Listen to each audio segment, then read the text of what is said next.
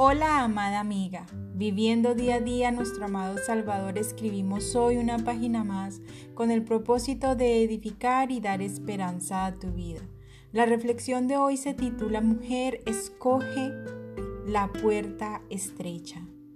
El Señor Jesucristo explica en Mateo 7, 13, 14 lo siguiente.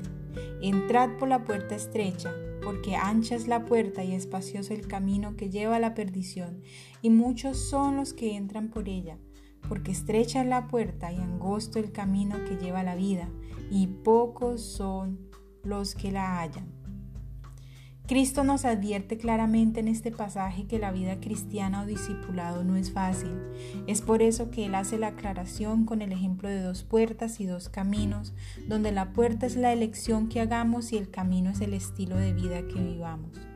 Todos los seres humanos tenemos la libertad de escoger entre esas dos puertas nombradas por Él. Cada puerta tiene un diferente camino y un diferente destino, y de acuerdo a la que escojamos, así mismo será nuestro final. Comencemos con la puerta estrecha.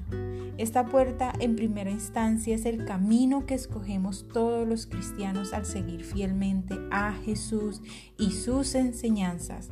Por lo tanto hallaremos el secreto de vivir una vida en abundancia, una vida llena de propósito.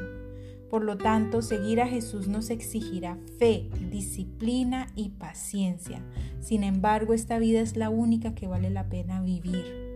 En sí, la puerta estrecha y el camino angosto nos conducen a vivir una vida plena y satisfactoria, no solo para el Señor nuestro Dios, sino también para beneficio nuestro o beneficio propio. Seguimos con la puerta ancha.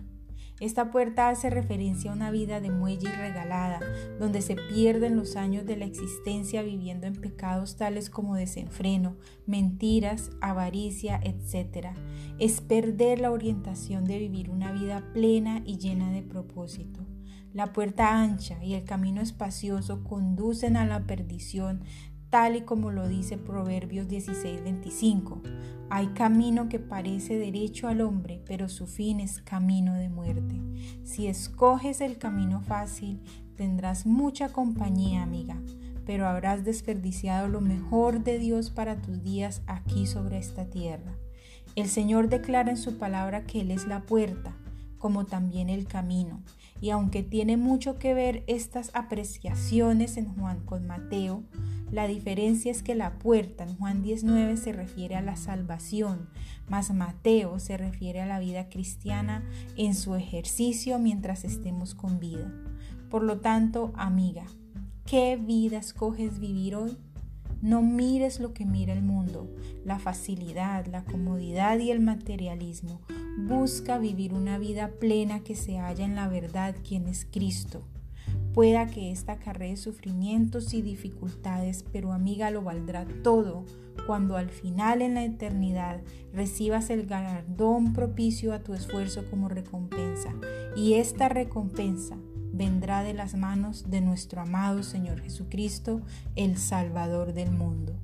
Con amor, Tania M. Olson. Nos veremos en una próxima oportunidad con una reflexión más aquí en Diario de una Mujer Cristiana. Bendiciones mil.